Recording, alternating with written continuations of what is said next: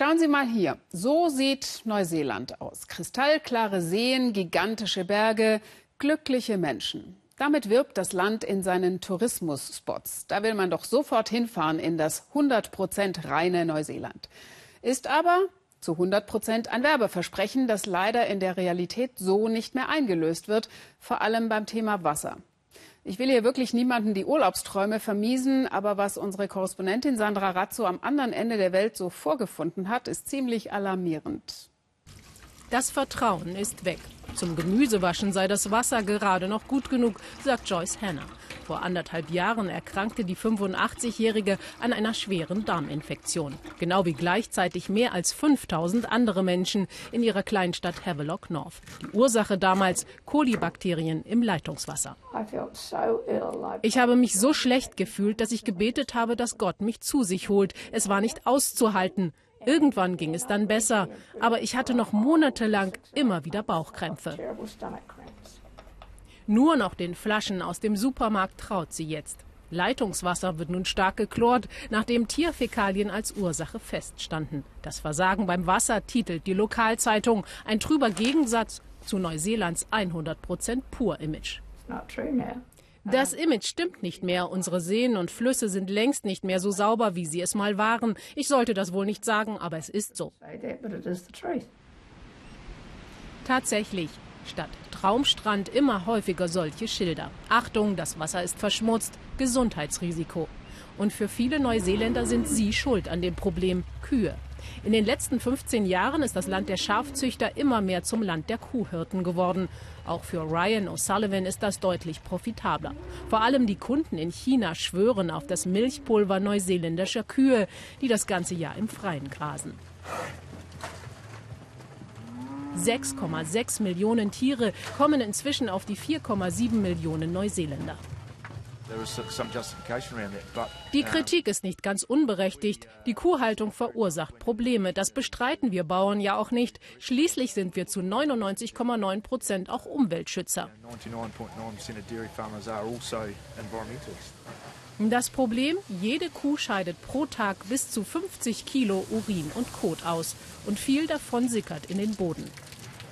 Die Nitratwerte im Grundwasser sind alarmierend. Neuseeländisches Trinkwasser muss jetzt oft stark behandelt werden.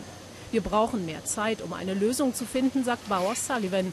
Schließlich hängen knapp 50.000 Jobs an der Milchwirtschaft. Die Milchproduktion steht für 15 Millionen Dollar an Exporteinnahmen. Natürlich wäre es super, wenn Neuseeland so einen Technologieriesen wie Apple hätte und nicht von der Landwirtschaft abhängig wäre. Haben wir aber nicht. Und wir Milchbauern sind nun mal international sehr erfolgreich mit dem, was wir tun. Und das ist die Auswirkung des Erfolgs. Solche Schilder wie hier am Selwyn River müssen zeitweise an 30 bis 60 Prozent von Neuseelands Wasserwegen stehen. Martin Taylor von der Umweltorganisation Fish and Games sagt, wir haben zunehmend Probleme mit giftigem Algenwuchs. Mittlerweile seien bis zu drei Viertel aller einheimischen Fische vom Aussterben bedroht. Inzwischen muss ich erst mal googeln, bevor ich mit meinen Kindern irgendwo baden gehe, ob sie sich in einem Fluss nicht irgendwelche Keime einfangen könnten. Das ist nicht das, wofür wir hier in Neuseeland stehen.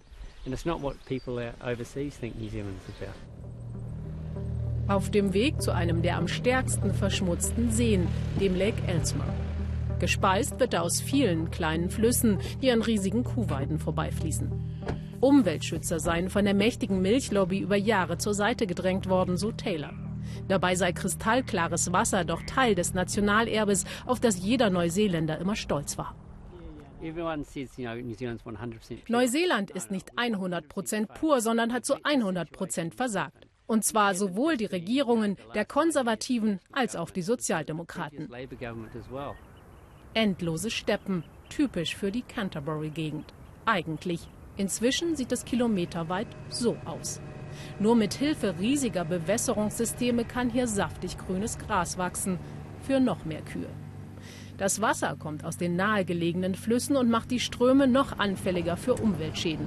Auch Ryan O'Sullivan braucht die Bewässerungsanlagen. Das aber sei legitim. Sobald das Wasser ins Meer fließt, ist es doch nutzlos. Es ist doch im Interesse eines Landes, seine Ressourcen zu nutzen, um daraus wirtschaftlichen Gewinn zu ziehen. Die Bewässerung schütze ja auch vor der Erosion des Bodens.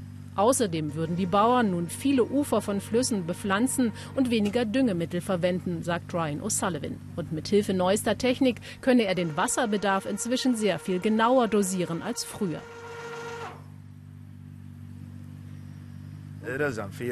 Es ist weder fair noch konstruktiv, uns als Buhmänner hinzustellen und Steine auf uns zu werfen. Stattdessen sollten sie uns lieber helfen, das Problem gemeinsam zu lösen. Das ist frustrierend für uns Bauern zurück am Lake Elsmer. Die Regierung hat vor zwei Jahren ein 60 Millionen Euro Maßnahmenpaket beschlossen. Das sei nur ein Tropfen auf dem heißen Stein, sagt Martin Thieler. Er sieht nur einen Ausweg aus der Krise, einen ökonomisch schmerzhaften. Es geht nur mit weniger Kühen, mit weniger Milchproduktion, auch wenn das bedeutet, dass manche Bauern sich vielleicht nach Alternativen umschauen müssen. Das ist nun mal so. Es geht doch nicht, dass nur weil einige damit gutes Geld verdienen, alle anderen mit einer kaputten Umwelt leben müssen. Bis 2040 soll in 90 Prozent aller Gewässer Schwimmen wieder möglich sein. Als erste Maßnahme wurden die Standards gesenkt. Über Nacht sahen Neuseelands Gewässer plötzlich schon wieder viel sauberer aus. Auf dem Papier zumindest.